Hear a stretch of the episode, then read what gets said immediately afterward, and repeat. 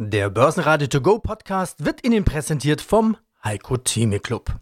Werden Sie Mitglied im Heiko Theme Club. heiko-theme.de Der Börsenpodcast. Börsenradio Network AG. Das Börsenradio. Marktbericht. Im Studio Sebastian Leben und Peter Heinrich. Außerdem hören Sie diesmal Christoph Rieger, Zinsexperte von der Commerzbank und Finanzexperte und Buchautor Marc Friedrich zur Frage, wer die ganzen Billionen Konjunkturprogramme eigentlich bezahlen soll. Voradvisor Felix Gode von AlphaStar zu Stockpicking in der zweiten Reihe, zu den Zahlen von MBB CEO Dr. Christoph Nesemeyer, zur POR-Beteiligung an PropTech-Startup Pocket House, POR-CEO Karl-Heinz Strauß und Heiko Geiger von Fontobel zu einem Corona-Gewinnermarkt, die Food-Delivery-Branche. Alle Interviews in ausführlicher Version hören Sie auf börsenradio.de oder in der Börsenradio-App. Letzter Handelstag im Mai und plötzlich ist doch erstmal Schluss mit Rallye. Denkt da manch einer doch noch an Sell in May and Go Away? Oder ist es doch die Sorge rund um Hongkong und das mögliche neue Kapitel im US-China-Handelskrieg? Auch die Corona-Sorglosigkeit war in der abgelaufenen Woche vielleicht ein bisschen zu ausgeprägt. Außerdem mehren sich die Fragen, wer für all die Billionen und Aberbillionen, die jetzt ausgegeben werden sollen, eigentlich am Ende die Zeche zahlen soll. Der DAX jedenfalls blieb den ganzen Tag im roten Bereich, auch die Wall Street eröffnete rot. Schlusskurs im DAX 11.587 Punkte, minus 1,7% Auch der ATX in Wien verlor, minus 1,6% 2232 Punkte. Christoph Rieger, Leiter Zins- und Credit Research bei der Commerzbank. Die Börsen steigen und steigen und man wird sehen. Der Dow Jones wieder bei 25.000, der DAX wieder bei 11.700. Die 12 kann geträumt werden. Die Milliarden Konjunkturpakete beginnen zu wirken. Zumindest an der Börse. Psychologisch. Herr Rieger, was kostet denn die Corona-Weltrettung? Ja, eine gesamte Zahl letztendlich aus diesen ganzen Rettungspaketen abzuleiten, ist natürlich schwierig. Am Ende ist vor allen Dingen eben interessant, dass diese äh, Billionen, über die wir da ja jetzt mittlerweile reden, weltweit sowieso, auch irgendwo bezahlt werden müssen. Denn die Schulden, die jetzt aufgenommen werden, die werden zukünftige Generationen natürlich belasten und letztendlich auch zu Umverteilungseffekten führen. Und das ist sicherlich das, was dann in einem zweiten Schritt nach diesem aktuellen Rettungsmodus, der jetzt im Moment vorherrscht, dann auch vor allen Dingen die Finanzmärkte interessieren sollte. Denn jetzt steht natürlich schon fest, oder wir sehen es ja auch aktuell, dass die Anleiheemissionen massiv ansteigen, sowohl auf staatlicher Seite als auch von den Unternehmen, die natürlich auch sehr viel Geld benötigen. Ja, und gleichzeitig die Zentralbankbilanzen enorm aufgebaut werden. Das heißt, die Masse der Schulden wird zwar von den Zentralbanken momentan aufgenommen, aber am Ende muss trotzdem jemand die Rechnung. Ja, mein Name ist Marc Friedrich. Ich bin Querdenker, ähm, Bestsellerautor, äh, Finanzexperte und Fondsinitiator von Deutschlands ersten täglich handelbaren Sachwertfonds. Die Börsen steigen und steigen und steigen. Der Dow Jones wieder bei 25.000, der DAX sogar wieder bei 11.700. Die Milliarden Konjunkturpakete beginnen zu wirken. Zumindest mhm. an der Börse, psychologisch. Was kostet denn die Corona-Weltrettung? Viel zu viel. Ja, also man hat jetzt mehr Geld reingepumpt, wie die Börsen, wie die Aktienmärkte an Marktkapitalisierung verloren haben. Und das dicke Ende kommt leider noch. Das ist noch nicht gegessen, der Tropf ist noch nicht gelutscht. Was wir gerade erleben, ist eine Reflation, also ein Melt-up durch die viele billige Liquidität, durch die Krisenmaßnahmen der Notenbanken, um den ja, Kaugummi nochmal in die Länge zu ziehen. Aber damit werden natürlich keine ja, Probleme gelöst, sondern lediglich mit Geld überschüttet in die Zukunft verschoben. Und dahingehend muss ich leider sagen, äh, nach dem kleinen Corona-Crash ist vor dem großen Crash. Ja, was kostet die Corona-Weltrettung? Das hat ja mehrere Aspekte. Aus dem Merkel-Macron-Vorschlag wurde jetzt von der EU 750 Milliarden, dann die einzelnen Ländern. Was steckt denn hier eigentlich alles drin? Haben wir quasi Euro-Bonds durch die Hintertür? Ja, natürlich, klar. Also was wir gerade erleben, ist wirklich eine Politik im Dauerkrisenmodus mit Spendierhosen. Wir reden über Summen, die absurd sind. Ne? 750 Milliarden hier, 1,2 Billionen hier, 2,3 Trillion in den USA und so weiter und so fort. Die Notenbanken kaufen in der Zwischenzeit alles auf. Ähm, die EZB macht mit. Der EU will jetzt sogar Schulden aufnehmen. Also wir, was wir erleben, ist natürlich nicht nur ein Vertrauensverlust der Menschen, ne? weil wir haben jetzt einfach äh, Verwerfungen. Menschen sind arbeitslos geworden, in den USA ganz drastisch natürlich, aber auch in Deutschland hatten wir jetzt im April erstmalig steigende Arbeitslosenzahlen äh, seit über 60 Jahren. Wir haben Kurzarbeiterzahlen, die 2008, 2009 in den Schatten stellen. Da reden wir über 10 Millionen Menschen. Und ob die Menschen in Zukunft bitte mal so unbeschwert in ein Flugzeug steigen oder einen Pauschalurlaub in der Türkei machen für 399 Euro, das steht auch noch in den Sternen. Ich denke mal, der nachhaltige Knack wird größer und nachhaltiger sein, wie wir es uns momentan vorstellen können. Und diese Auswirkungen werden wir noch lange zu spüren haben. Mein Name ist Felix Gode, ich bin Voradvisor des Alphastar Aktienfonds und des Alphastar Dividendenfonds. Die Börsen steigen und steigen und, na, das werden wir sehen. Der Dow Jones wieder bei 25.000, der DAX wieder bei 11.700. Die Milliarden Konjunkturpakete beginnen zu wirken, zumindest an der Börse. Psychologisch? Seit dem Corona-Crash-Tief von Mitte März ist der deutsche Leitindex mittlerweile um 42 Prozent gestiegen. Sie sind ja Aktien-Picking-Experte und picken aus dem deutschen Mittelstand. 42% DAX Plus seit dem Corona-Crash. Wie ist das aus der zweiten Reihe? Also es ist letzten Endes in dieser turbulenten Phase natürlich äh, schwer einzuschätzen beziehungsweise schwer in, in, ja, in Relation zu bringen. Also die kleinen Titel sind auf diese kurzfristige Sicht jetzt von zwei, drei Monaten ähnlich stark wieder nach oben gegangen, sind vorher natürlich auch ähnlich stark gefallen. Aber grundsätzlich bin ich jetzt äh, kein großer Freund, um ehrlich zu sein, von diesen kurzfristigen Entwicklungen, von diesen kurzfristigen Betrachtungen. Wir sind ja am Ende des Tages, sagen Stockpicker, im Bereich des Value Investings unterwegs und langfristig orientiert. Und ich glaube auch für, für Anleger macht es mehr Sinn, sich ein bisschen längerfristig zu orientieren, weil äh, ja letzten Endes dieser Aufschwung, von dem Sie gesprochen haben, von 40 Prozent, ähm, das ist ja für den Anleger, für den Einzelnen äh, wenig relevant, weil die wenigsten werden äh, am Tiefpunkt eingestiegen sein, sondern die meisten sind davor dabei gewesen, haben also den Rücksetzer mitgemacht oder sind etwas später in dem Aufschwung reingegangen. Wie gesagt, also der langfristige Blick ist, glaube ich, ein bisschen aussagekräftiger. Und wenn wir uns hier anschauen, was die Nebenwerte im Vergleich zum DAX beispielsweise gemacht haben, der ja große Konzerne repräsentiert, dann ist das deutlicher. Auf fünf Jahre zum Beispiel hat der DAX gerade mal eine magere Rendite von zwei Prozent zu Buche stehen. Im S-DAX, also bei dem Index der etwas kleineren Titel, der Nebenwerte, wenn man so will, dann sind das immerhin 30 Prozent gewesen. Und bei uns im Alphastar Aktienfonds konzentrieren wir uns ja in der Regel nochmal auf etwas kleinere Titel als in diesen Bereichen. Da haben wir in diesen fünf Jahren eine Rendite von über 75 Prozent geschafft. Also das ist, glaube ich, schon der Zeithorizont, den man mindestens mal ansetzen sollte, um so einen Vergleich zu ziehen. Und da wird meines Erachtens sehr, sehr deutlich, warum Nebenwerte oder das Nebenwerte vielmehr hier deutlich besser performen über den langen Zeitraum Aktien mit grünen Vorzeichen im DAX waren den Tag über kaum zu finden. Einzig die eher defensiven Werte wie Henkel und Fresenius konnten noch minimal zulegen. Die Verliererseite dagegen war deutlicher ausgeprägt, vor allem die Autobauer geben ab. Aus der Branche kommen täglich neue Meldungen mit Massenentlassungen. Bei ZF und Nissan fallen tausende Jobs weg, bei Renault sind es sogar 15.000. VW verkündete noch mehr auf E-Mobility setzen zu wollen. BMW will seinen Stellenabbau noch schneller vorantreiben. Hier soll es allerdings vorerst keine betriebsbedingten Kündigungen geben.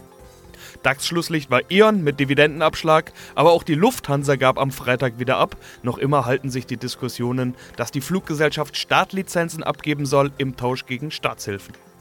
Und es gab einen Börsengang. JDE Peet's, das ist der Kaffeekonzern rund um Jakobs, der zur Milliardärsfamilie Reimann gehört. Die Aktien stiegen 16% über Ausgabepreis. Mein Name ist Christoph Nesemeyer, ich bin CEO der MBB und habe das Unternehmen vor 25 Jahren gemeinsam mit Gerd Maria Freimuth gegründet. Herr Freimuth ist heute unser Verwaltungsratsvorstand und zusammen halten wir nach wie vor 65 Prozent der Anteile. Jetzt versuche ich trotzdem nochmal sowas wie einen Ausblick. Sie haben schon ganz klar gesagt, Jahresprognose gibt es momentan keine. Sie melden sich, sobald Sie was dazu sagen können. Q2 trotzdem, darauf will ich mal schauen. Wie schlimm wird das Corona-Quartal Q2 bei Ihnen? Das wird nicht schlimm. Das wird nicht schlimm. Das wird jetzt nicht außerordentlich gut, keine Frage.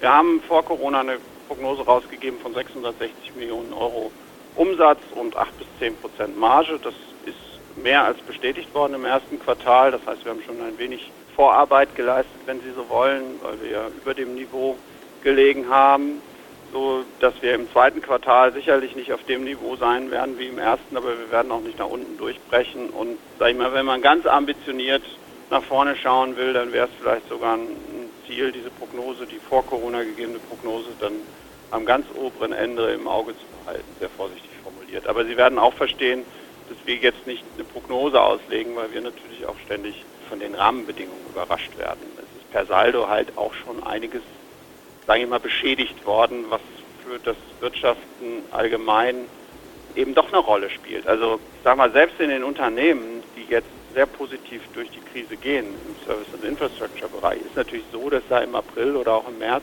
keine persönlichen Vertriebskontakte möglich waren. Und verkauft sich ein Projekt oder es erklärt sich und verkauft sich ein Projekt natürlich viel besser im persönlichen Kontakt. Das ist nicht automatisch genauso gut im Zoom, würde ich sagen, sondern da müssen Sie wirklich den direkten Kontakt haben. Und wenn Sie diesen direkten Kontakt nicht haben oder einfach keinen Ansprechpartner finden, dann hemmt das natürlich auch ein wenig. Und äh, das wird hoffentlich dann nachgeholt, aber es ist nicht so, dass das einfach überhaupt keine Rolle spielt. Ich gebe Ihnen mal ein Beispiel. Ich versucht in Berlin ein Auto zuzulassen und die brauchen hier vier Wochen dafür. Meine, es erklärt sich nicht, warum das so ist, aber es ist halt so. Und das macht jetzt die Dynamik nicht besser. Und damit darauf müssen wir uns eben einstellen. Aber per Saldo, trotz dieser ganzen, sage ich mal, Einschränkungen, bin ich weiterhin für MBB positiv. Wir sind auf dem richtigen Weg. Wir haben einen super Start Jahr gehabt und wir sind nur maximal durchschnittlich oder unterdurchschnittlich von sehr unterdurchschnittlich eigentlich sogar von Corona betroffen, sodass ich da weiterhin sehr zuversichtlich sein kann. Sie sehen das ja auch. Wir haben selber unsere Aktie gekauft in nicht unwesentlichem Umfang. Da kommt zum Ausdruck, dass wir positiv gestimmt sind für das, was MBB vor sich hat. Guten Morgen aus Wien. Mein Name ist Karl-Heinz Strauß, CEO und Eigentümer der POR AG. Und wir haben ein paar Themen, die wir besprechen können. Natürlich Ihre Zahlen, die diese Woche erschienen sind, Ihre Hauptversammlung, die stattgefunden hat. Aber beginnen möchte ich mit einer Meldung, die am Donnerstag herauskam. POR erwirbt Anteile des PropTech-Anbieters Pocket House. Jetzt kommt der Digitalisierungsschub, ist ja so ein Satz, den man aus allen Richtungen zuletzt gehört hat während der Corona-Zeit. Auf der anderen Seite betreten Sie damit ja kein Neuland. Sie betonen ja immer wieder, dass Sie durchaus bei der Digitalisierung schon seit einiger Zeit mit dabei sind, sagen in der Pressemeldung auch, als Branchenpionier ist der Megatrend der Digitalisierung für uns bereits seit Jahren gelebte Realität. Schon im letzten Interview hatten Sie über die Notwendigkeit der Digitalisierung in der Baubranche gesprochen. Was also hat das alles jetzt mit dieser Beteiligung auf sich? Eigentlich ganz einfach, weil man sieht, und da ist, glaube ich, der Weg, den die Vor eingeschlagen hat, wurde durch die Corona-Krise eindeutig gestärkt. Die Digitalisierung, Homeoffice, all die Themen. Also ich glaube, dass ein Bauablauf in vielen Themen, vor allem auch bei Kunden und öffentlichen Ämtern, ganz klar geworden ist, ohne Digitalisierung geht es nicht. Dann ist handlungsunfähig in Zeiten wie diesen. Und die, die Beteiligung an der Firma Pocket House hat folgenden Zweck. Das ist ein junges Start-up-Unternehmen, äh, gegründet von einem Kollegen aus der Baubranche mit jungen, innovativen, sehr leistungsfähigen Damen und Herren. Die organisieren komplette Verwaltungen, ganze Kretzel, ja, oder so wie wir sagen, ganze Viertel plus Office Parks etc. von der Verwaltung bis zur Organisation über Zutritte bis hin zu Sonderangeboten. Und da glauben wir, dass Pocket House sehr gut zu unserem Konzept der papierlosen Baustelle, der papierlosen Verwaltung dazu passt. Und wir haben auch gesehen diesmal bei unserer Tochter der Hausverwaltung, also der SPM Property Management Gesellschaft, dass die in der Lage waren, ihre kompletten Service- und Dienstleistungen auch aus dem Homeoffice zu erfüllen und wir waren keinerlei gehandicapt mit eigenen Papieren oder ähnlichen Themen. Ja, mein Name ist Heiko Geiger von Tobel. Ich leite dort den Vertrieb für Zertifikate im Privatanlegerumfeld. Und wir stellen im Endeffekt noch immer die Frage an den Börsen, wer geht als Gewinner und wer geht als Verlierer aus dieser Krise hervor, dieser Corona-Krise. Gängigerweise spricht man da ja immer vom Gesundheitssektor oder auch Pharma, Stichwort, wer hat den Impfstoff als erstes. Da haben wir uns vor kurzem ja auch mal drüber unterhalten. Äh, auf der anderen Seite Online-Shopping rund um Amazon, Alibaba und Co. Eine Art von Online-Shopping wird da manchmal gar nicht so richtig mitgedacht, aber auch die boomt gerade. Food Delivery. Die Restaurants hatten zu, also hat man sich eben sein Essen online bestellt und liefern lassen. Herr Geiger, wie sieht da denn die Entwicklung aus? Das ist zumindest ein Sektor, der in den letzten Wochen doch sehr starkes Interesse auf Seiten der Anleger gefunden hat. Oftmals haben wir ja auch im Corona-Lockdown gemerkt, keine Lust zu kochen, dennoch frisch gekochtes Essen zu Hause genießen. Und da haben die sogenannten Food Delivery Dienste doch massiv an Aufträgen gewonnen und das hat sich äh, mittlerweile auch an der Börse wieder gespiegelt. Ist das eigentlich ein junges Thema, eher was, was junge Leute betrifft oder macht sowas jeder? Ja, es gibt äh, schon mittlerweile Umfragen, welches denn so die Nutzer nach Alterskohorten sind.